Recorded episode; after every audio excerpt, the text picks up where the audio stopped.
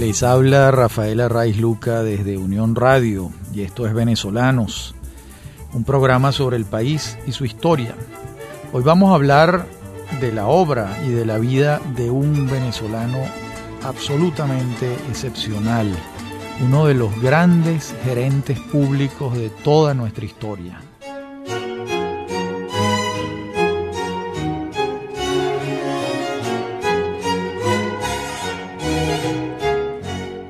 El siglo XIX, como gerente público destaca muy particularmente el ingeniero Jesús Muñoz Tebar, fundador del MOP, el Ministerio de Obras Públicas, que tanto hizo por Venezuela.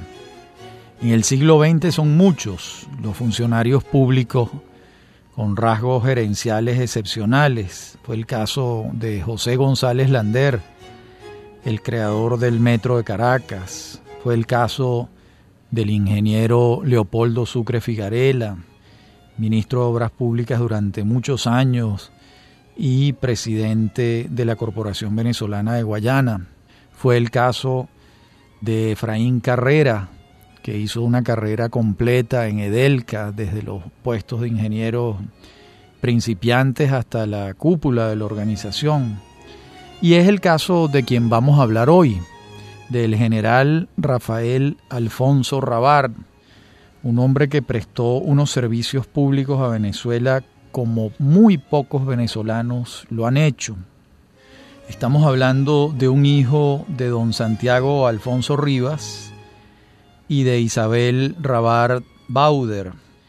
Son varios hermanos, los Alfonso Rabar, Santiago, Francisco, Miguel, Isabel, Jorge y Rafael, que nació en 1919 en Caracas.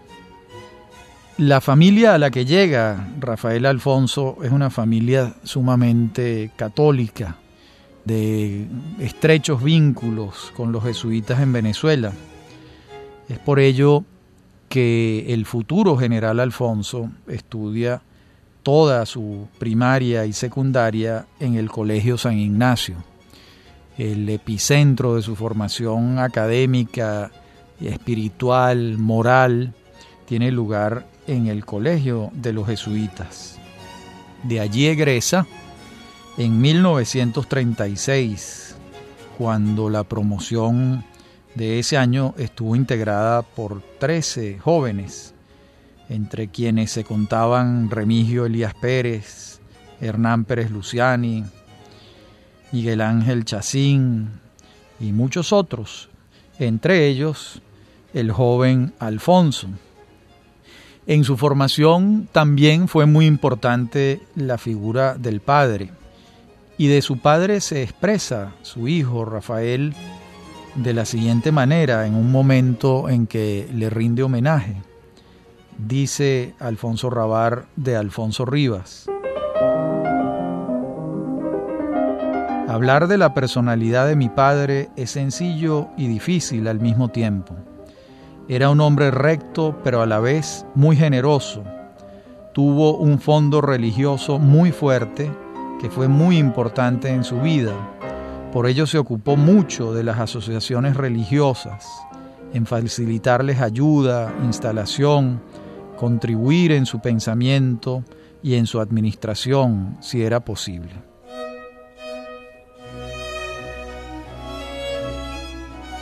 De modo que hasta este momento tenemos a un joven de 17 años, que ha crecido en un hogar católico en el centro de Caracas, estudiante del Colegio San Ignacio, que hasta la fecha ha vivido en el contexto de la dictadura del general Gómez y que en un momento especial de su vida, como es la transición entre el bachillerato y los estudios superiores, va a presenciar la transición política del gomecismo a la presidencia del general Eleazar López Contreras. Vamos a tener al joven Alfonso ingresando en la Academia Militar de Venezuela, aquella que se había formado bajo la influencia determinante del coronel chileno Samuel McGill, y a su vez, siendo coronel chileno, traía la experiencia que había tenido en el ejército de su país de origen, y el ejército chileno era de inspiración prusiana. Luego, el ejército venezolano va a recibir otras influencias, como fueron las influencias de las academias de West Point en los Estados Unidos y de Chorrillos en Perú. De allí va a egresar entonces el joven Alfonso Rabar en la promoción Simón Bolívar de 1939, integrada por 23 alféreces. Entre sus amigos más cercanos en esa promoción vamos a destacar a Alfredo Monch y a Marco Antonio Morín. Estando allí en la academia, el gobierno decide becar a excepcionales alumnos de la academia para que hagan un curso en la ciudad de Torino, en Italia, en la Academia Real de Artillería e Ingeniería de Italia. Entre esos estudiantes, entre esos cadetes, va a estar Alfonso Rabar.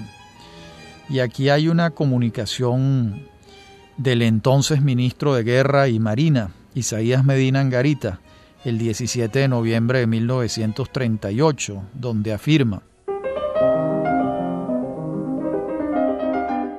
Cadetes Rafael Alfonso Rabar y Alfonso Márquez Morales, para que hagan curso de tres años en la Real Academia de Artillería e Ingeniería Militar de Turín y luego un curso de aplicación de un año en la misma ciudad de Turín.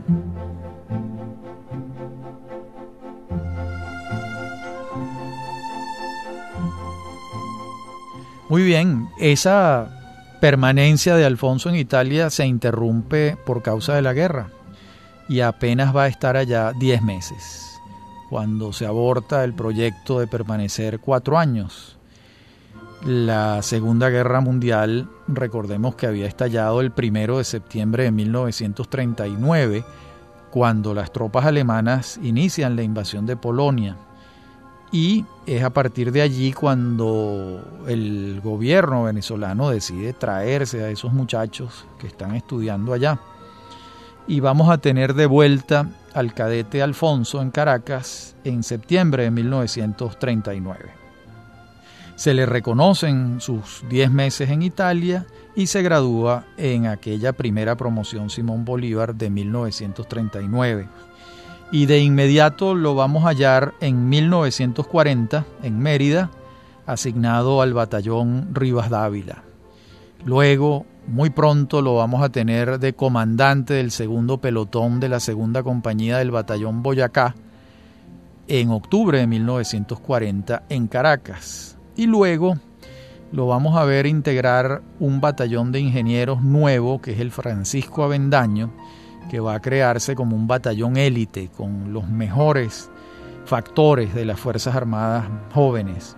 De ese batallón Francisco Avendaño formó parte no solo Alfonso Rabar, sino el capitán Carlos Delgado Chalbó, el subteniente Tomás Pérez Tenreiro, el teniente Julio Chalbó Cardona, por nombrarles a algunos pocos. Ese batallón va a estar acantonado en el cuartel Urdaneta en Catia y allí prestará servicio el subteniente Alfonso. Hasta que ocurre un hecho importante en su vida y es que su padre y él le piden una audiencia al presidente Medina Angarita y le solicitan permiso para que el joven Alfonso se vaya a estudiar al MIT en Boston, el Massachusetts Institute of Technology, a donde él quiere irse a estudiar ingeniería para complementar sus estudios militares. Los costos los asume su padre, don Santiago Alfonso Rivas, y por supuesto el general Medina accede y se va para allá el joven Alfonso Rabar. Sabemos que se gradúa de ingeniero civil en 1945 y también sabemos que es ascendido a teniente el 5 de julio de 1944, como suelen ser los ascensos militares en Venezuela, los 5 de julio de cada año. Cuando ya ha regresado como ingeniero de Boston y está de vuelta en su carrera militar, lo designan director de los trabajos de construcción de la carretera del Junquito el 2 de agosto de 1945.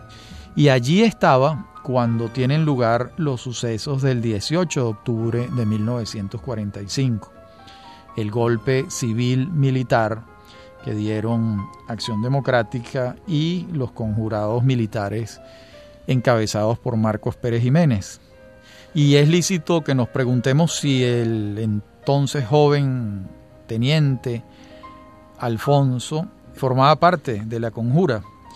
Y las respuestas nos las da su compañero Tomás Pérez Tenreiro, quien señala que no, que él que sí formaba parte de la conjura tuvo toda la intención de incorporarlo, pero no hubo manera, no hubo espacio en que pudiesen conversar solos como para tejer un acuerdo. De modo que los hechos ocurrieron y Alfonso no estaba enterado. Muy bien, viene el cambio de gobierno y de inmediato el teniente Alfonso es llamado a un nuevo destino. El primero de noviembre de 1945 es designado director de transporte del Ministerio de Obras Públicas, el MOP. No debe extrañarnos que la sugerencia de este nombramiento haya provenido del ministro de Guerra y Marina de entonces, el comandante Carlos Delgado Chalbó, quien conocía muy bien el trabajo y la personalidad de Alfonso porque habían compartido el batallón Avendaño cuando este se creó en 1941 con aquella élite escogida de los mejores oficiales. José Antonio Jacopini Zárraga, en una entrevista publicada hace muy pocos años, sostenida con Héctor Castillo y Ofelia Paredes, afirma lo siguiente en relación con el teniente Alfonso. Pero esto se los voy a referir en la próxima parte del programa, porque se nos ha acabado el tiempo en, esta primera parte del programa. Ya regresamos con lo que dice Jacopini de Alfonso Rabar.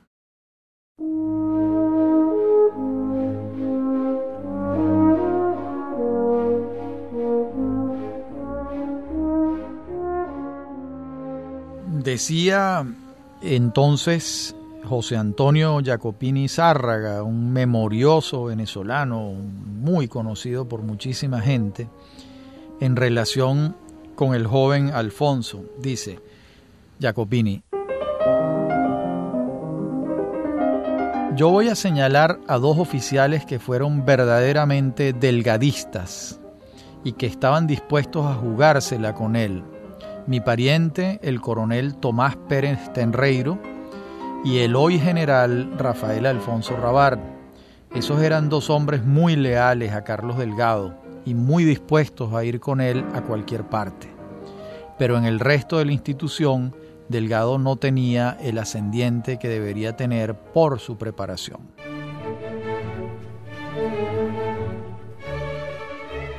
Eso es cierto.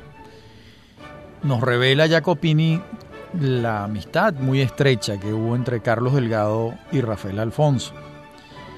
Y vamos a tenerlo entonces el 10 de julio de 1946 ya designado como jefe de la cuarta sección del Estado Mayor General, lo que era un ascenso importante dentro de su carrera.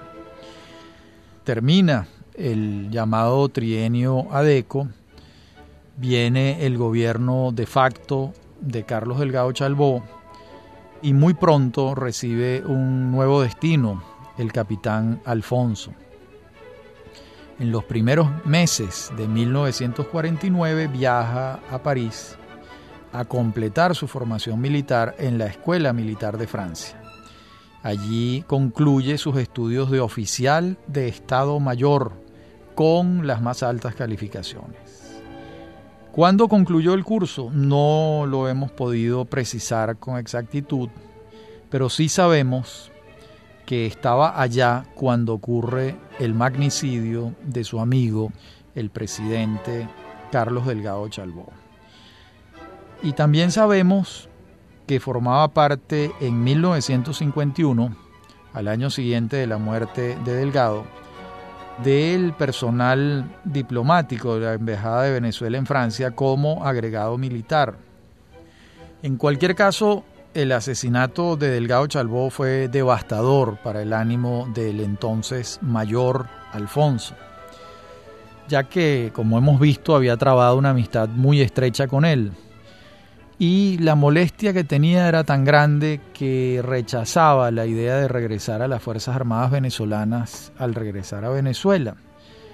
De allí que Alfonso no pide la baja, pero sí pide un permiso temporal que lo separa de la institución y regresa a Venezuela. Es entonces cuando funda una compañía de ingeniería en Caracas con Mario Biferali y Luis Damiani y se dedican a hacer trabajos de ingeniería civil en la ciudad, pequeñas construcciones por aquí, por allá. Estamos en 1952, estamos hablando de un hombre de 33 años, soltero, con una formación excepcional ya, porque el curso de Estado Mayor en Francia no es poca cosa. Y ocurre que Marcos Pérez Jiménez, como sabemos, ocupa la presidencia de la República de facto y en 1953 le insiste al mayor Alfonso en que regrese a las Fuerzas Armadas. Alfonso no está convencido, pero Pérez Jiménez le ofrece algo demasiado tentador y es que se encargue de la oficina que va a estudiar la factibilidad de la energía hidroeléctrica en el río Caroní. Esto es demasiado tentador para Alfonso por lo que significa, por su condición de ingeniero, por su condición de militar, porque lo que él intuye que va a representar para Venezuela y su desarrollo. Y acepta. Dice Rodolfo Tellería Villapol en su libro Historia del desarrollo del servicio eléctrico en Venezuela lo siguiente. Les leo. A cargo de la misma se está refiriendo a la oficina, a la SEC. A cargo de la misma se nombró al entonces mayor Rafael Alfonso Rabar en unas circunstancias bastante curiosas. El mayor Alfonso se encontraba en rebeldía dentro del ejército desde el asesinato del coronel Delgado Chalbó, a quien conocía y admiraba, y su trágica muerte lo llenaba de indignación y de sospechas. Pero Pérez Jiménez encontró una salida al ofrecerle, a sabiendas de su pasión por tema, que se encargara de formar una comisión para desarrollar el sur del país. Alfonso Rabar puso sus condiciones, entre las que se encontraban autonomía plena para seleccionar a su equipo y libertad de acción, y logró que se las concedieran. Es así como lo designan presidente de la Comisión de Estudios para la Electrificación del Caroní. Allí va a estar de 1953 a 1958.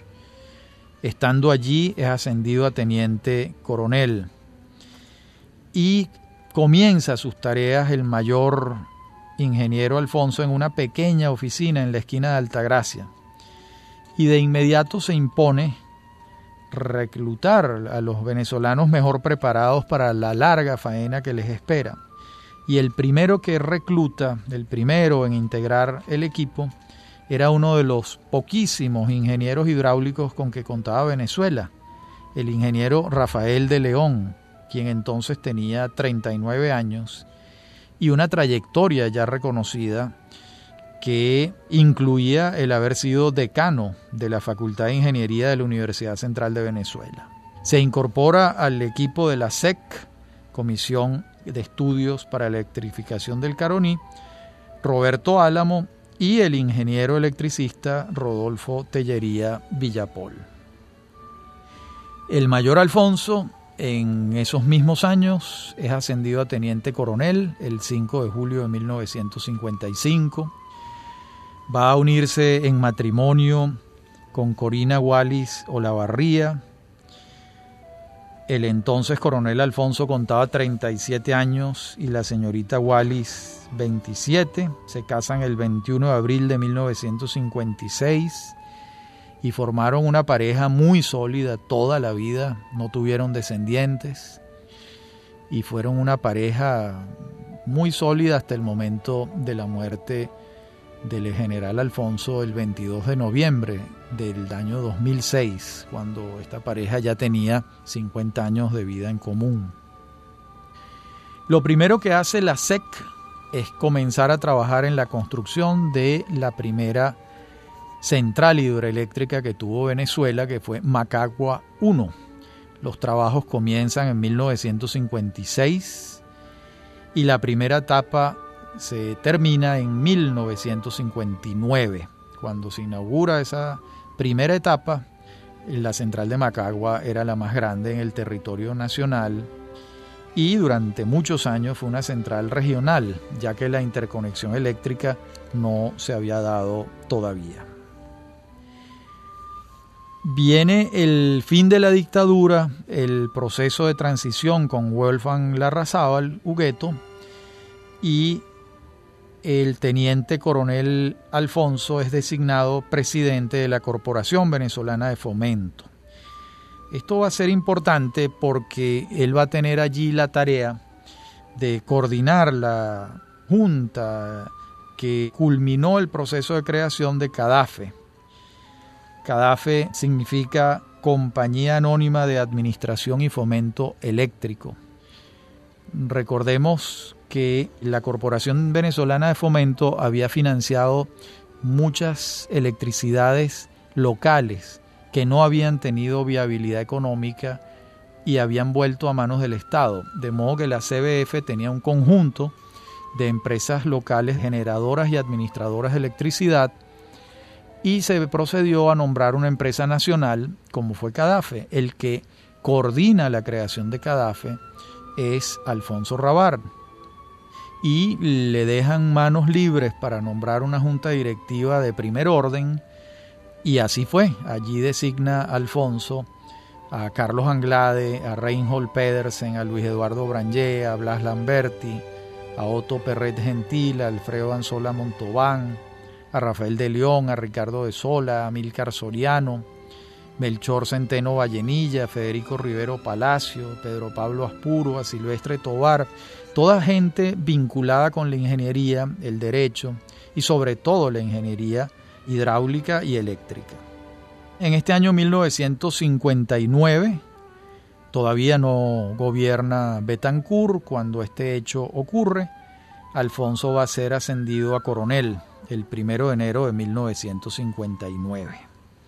Y cuando ya sí está gobernando Betancourt, Betancourt, que conoce bien al ya coronel Alfonso Rabar, lo designa para una tarea que para Betancur era esencial. Lo designa el primer presidente fundador de la Corporación Venezolana de Guayana, lo que era un reconocimiento al trabajo que había hecho Alfonso y a su vez era un señalamiento de Betancourt de la importancia que le atribuía al desarrollo de Guayana como un posible polo industrial y para eso confía esa tarea a Alfonso Rabar. Ahora se le sumaban otras tareas porque no solo seguía al frente de los temas hidroeléctricos, del funcionamiento hidroeléctrico, no solo seguía pendiente de la recién fundada CADAFE, sino que ahora le entregaban un desafío mayor, que era la formación de una corporación nueva como fue la CBG. Alfonso Rabar va a estar al frente de la CBG entre 1960, año de su fundación, y 1974. Es el factor principal del desarrollo de Guayana en la primera etapa de Guayana. Me estoy refiriendo a la etapa en la que se construye Guri, Sidor, Alcaza, Benalum, etc., como iremos viendo a lo largo de este programa.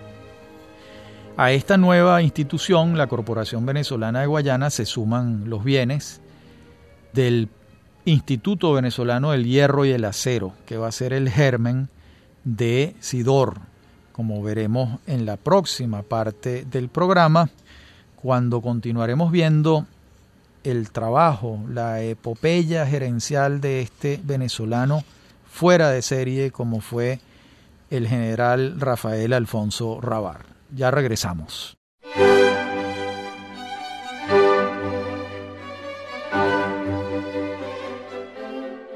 En la CBG, el coronel Alfonso Rabar va a tener un desafío inmediato, además de las labores propias de la energía hidroeléctrica, y es la planificación de una nueva ciudad, Ciudad Guayana, fundada en 1961.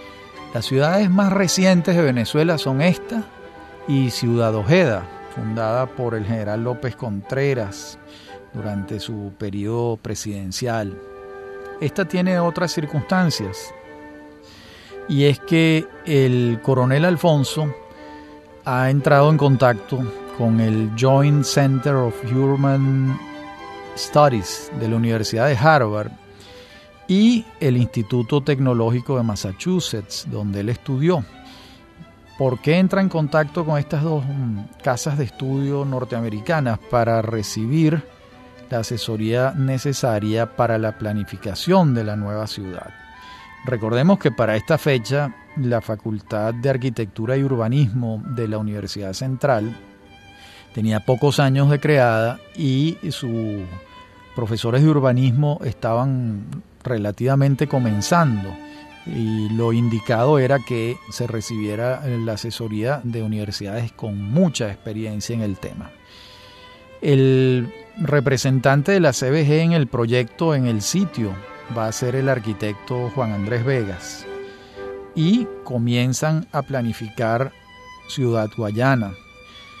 El organismo coordinador va a ser la CBG, siempre pensando en que la ciudad que se está planificando y construyendo va a estar vinculada directamente con el desarrollo industrial que allí va a tener lugar. Estamos en 1961, están apenas comenzando a planificarse la construcción de la siderúrgica y de las dos eh, fábricas de aluminio. Bueno, finalmente se inaugura la ciudad de Ciudad Guayana, que comúnmente se conoce como Puerto Ordaz, pero la designación correcta es esa. Y estoy seguro que el presidente Betancourt y el coronel Alfonso cuando cortan la cinta de esta nueva ciudad que está a 13 metros sobre el nivel del mar, no sospechaban que iba a llegar a ser la sexta ciudad más poblada del país. Caracas, Maracaibo, Valencia, Barquisimeto, Maracay y Ciudad Guayana. Eso ha pasado muy rápidamente. Es la ciudad de mayor crecimiento en los últimos 50 años en Venezuela, naturalmente. Al día de hoy, el Instituto Nacional de Estadísticas dice que Santo Tomé de Guayana, que es como se llama originalmente, tiene alrededor de 1.050.000 habitantes. Puede que sea un poco más, un poco menos, pero esa cifra ya es muy, muy grande. Ese año 1961 también el presidente Betancourt destaca al coronel Alfonso designándolo ataché militar de la visita del presidente John Kennedy a Venezuela. Es la primera vez que un presidente de los Estados Unidos visita nuestro país. Eso ocurrió el 16 y 17 de diciembre de 1961. Y Betancourt lo destaca por varias razones, pero entre otras porque confiaba en el excelente inglés que hablaba el coronel Alfonso Rabar. Sigue el trabajo en la CBG y se decide la creación de una empresa. Esa empresa se va a llamar Compañía Anónima Electrificación del Caroní Edelca. CBG Edelca se crea el 16 de abril de 1963. Va a tener no solo la administración de Macagua 1, sino va a tener en sus manos todo el proceso de construcción de la represa de Guri, que ya está en marcha todo el trabajo de construcción. Recordemos que para 1963, fecha en que se crea Edelca, es la fecha en que comienza a construirse la represa. Esa represa la va a inaugurar el presidente Raúl Leoni el 8 de noviembre de 1968.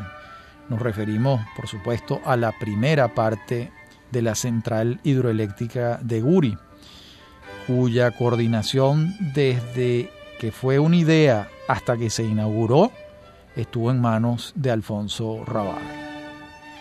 En esos años también va a ocurrir el cambio de frecuencia, una empresa que se llama Cafreca, a partir de 1963, porque va en camino de hacerse la interconexión eléctrica. Y hay que cambiar la frecuencia de 50 a 60 ciclos. Para que esa electricidad que se genera allá en el sur de Venezuela pueda llegar a todo el país y en particular a Caracas, porque la electricidad de Caracas entonces presidida por Oscar Machado Zuluaga, requería para surtirse de esa energía la adecuación de la frecuencia. Este fue un proceso complejo que desarrolló un ingeniero muy destacado, Edmundo López Ortega, y, se hizo con, con el mayor éxito. Al mismo lugar de lo que estamos señalando, en julio de 1962, se inaugura la planta siderúrgica de Sidor. Allí va a estar presente el presidente Betancourt. Los hornos son de Siemens Martin.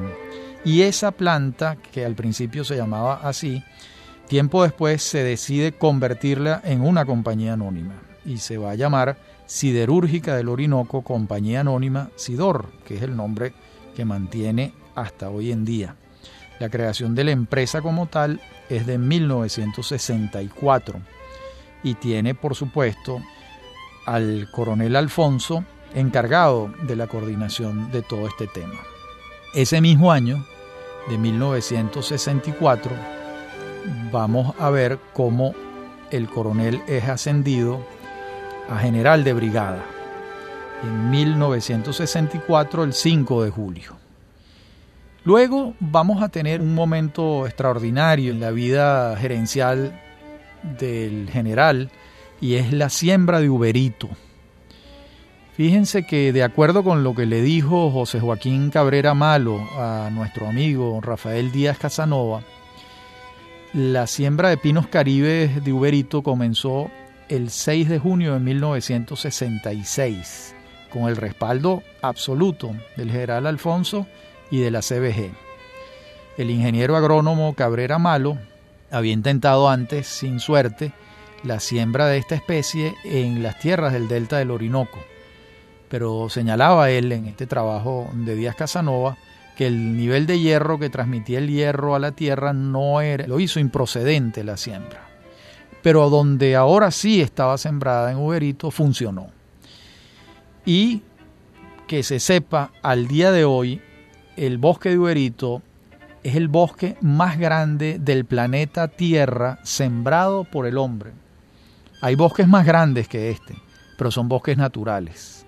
El bosque sembrado más grande de la Tierra fue el que sembraron José Joaquín Cabrera Malo y Rafael Alfonso Rabar y su equipo de la CBG en esa región de Venezuela. Ese fue un proyecto que se extendió ese plan de siembra fue a 15 años.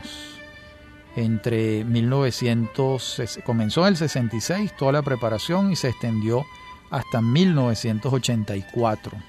Por supuesto, mm, no solo el interés era ecológico, sino también había un interés muy particular en que esa madera se sirviera para el desarrollo nacional, para construir aserraderos, etc. Luego en 1967 se crea Alcasa, Aluminios del Caroní, Sociedad Anónima, en sociedad con la Reynolds, que es una, la Reynolds Metal, que es una productora de aluminio enorme en todas partes del mundo. La concepción que tenía Alfonso Rabar de las empresas públicas desde un comienzo eran asociaciones estratégicas entre la empresa privada y la empresa pública, y así se crea Alcasa Se previó entonces una producción anual de 10.000 toneladas al año, pero en 1972, cinco años después de su creación, la producción estaba ya en 50.000 toneladas al año, de modo que había sido, desde el punto de vista de la producción, todo un éxito.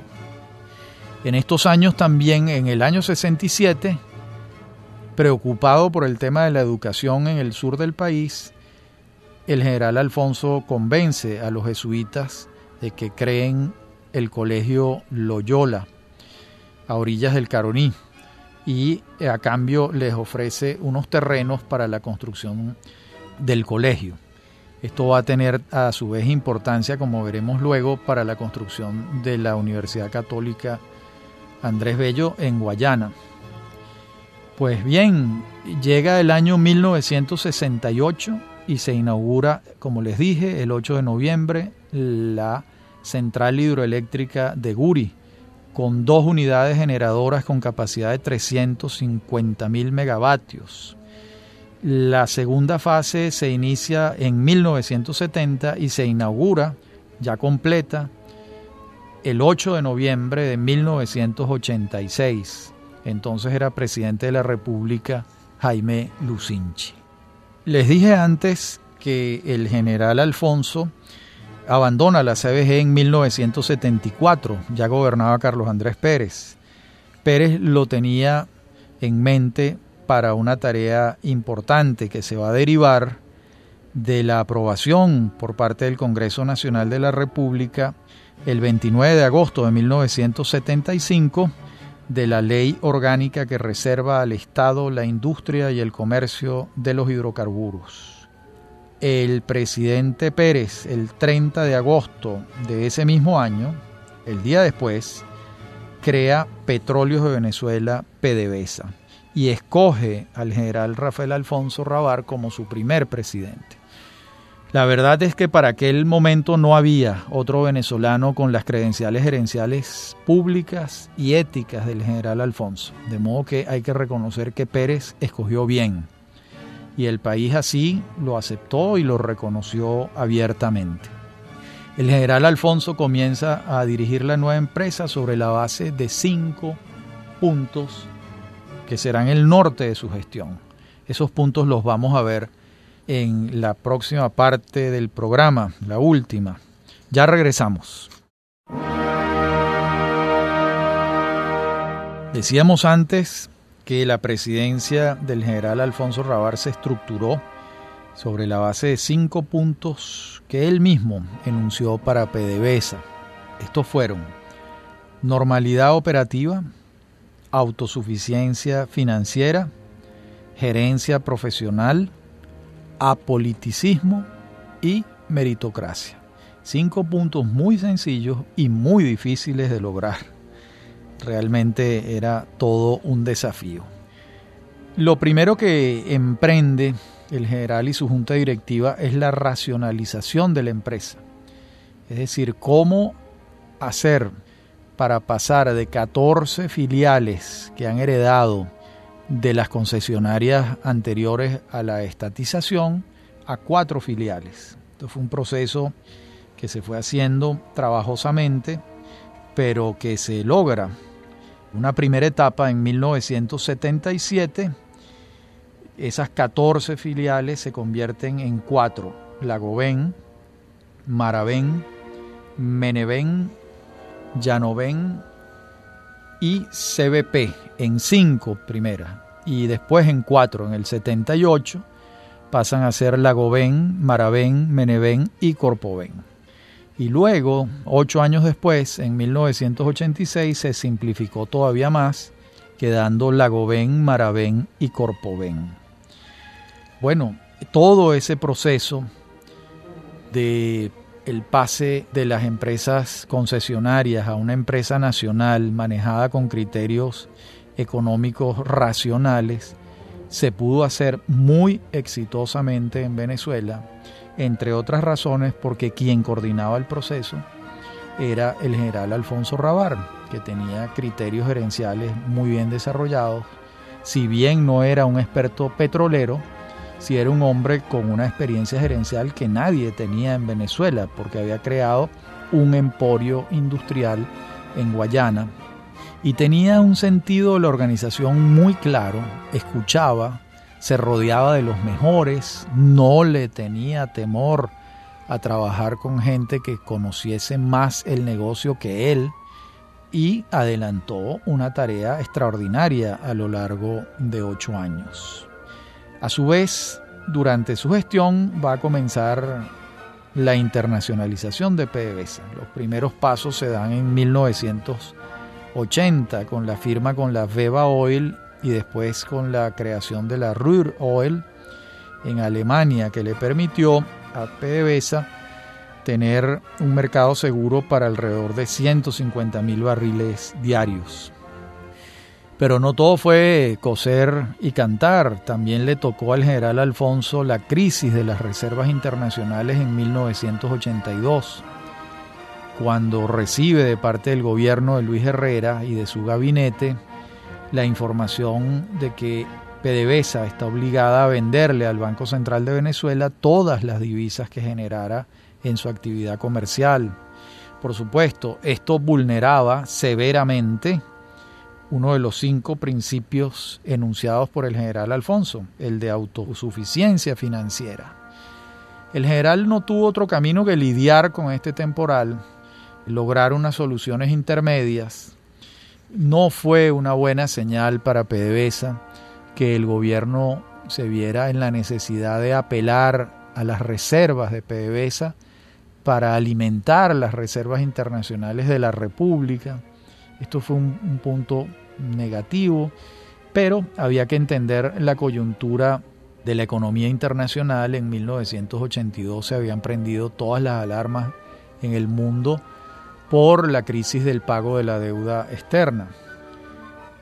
No mucho tiempo después, el presidente Herrera, un año después exactamente, el 31 de agosto de 1983, decide no ratificar al general Alfonso en PDVSA y designa a quien era para ese momento su ministro de Energía y Minas, el ingeniero Calderón Berti, presidente de PDVSA. Cuando Alfonso entrega la empresa, tiene ocho años allí y está entregando una de las primeras empresas del planeta, que ha salido prácticamente de la nada, es decir, la experiencia que se ha acumulado en las concesionarias se ha revertido y procesado en una empresa estatal y se ha tenido éxito en comandarla. ¿Qué hace entonces el general Alfonso? Pues sigue con unas tareas de muy bajo perfil que ha asumido en 1976 también, y es la presidencia de Fe y Alegría, el programa popular educativo de la Compañía de Jesús en Venezuela, que había nacido de manos del padre José María Velas, proyecto al que su padre Alfonso Rivas y él estuvieron ligados toda la vida, respaldándolo con entusiasmo y con recursos. Allí va a estar en la presidencia de Fe y Alegría el general Alfonso hasta 1990. Estando también en PDVSA en 1981, se incorpora como individuo de número de la Academia de Ciencias Físicas, Matemáticas y Naturales. Y su discurso de incorporación va a ser Venezuela y la energía, agente de transformación. En 1983 va a recibir el Premio de las Américas. Y en 1984 va a asumir la senaduría por Caracas del partido COPEI. Se ha presentado como candidato a senador en las elecciones de 1983 donde concurría Rafael Caldera como candidato presidencial. También en 1984 va a asumir la presidencia de Alfonso Rivas y compañía, la empresa que había fundado su padre, y allí va a estar de 1984 a 1998, cuando va a pasar a retiro el general Alfonso, después de una de las carreras más extraordinarias que haya hecho algún gerente público en Venezuela, una carrera pletórica de realizaciones, de honradez, de eficiencia y de un perfil bajísimo, un perfil casi subterráneo que él cultivó de manera eh, denodada, a pulso. Finalmente va a morir el 22 de noviembre del año 2006, cuando ya está viejo, ha cumplido y no le queda otro destino que el otro mundo. Esta es la vida de un venezolano fuera de serie, el general Rafael Alfonso Rabar.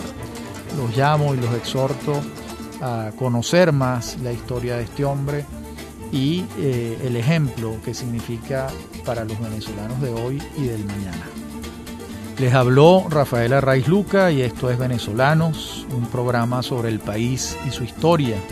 Me acompañan en la producción Mary Sosa y Víctor Hugo Rodríguez, en la dirección técnica Víctor Hugo Rodríguez y Fernando Camacho.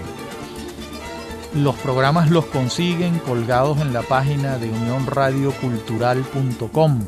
Allí están. Y a mí me consiguen por mi correo electrónico rafaelarraiz.hotmail, por Twitter arroba rafaelarraiz y por Facebook. Y para mí ha sido un gusto muy grande hablar del general Alfonso para ustedes. Hasta nuestro próximo encuentro.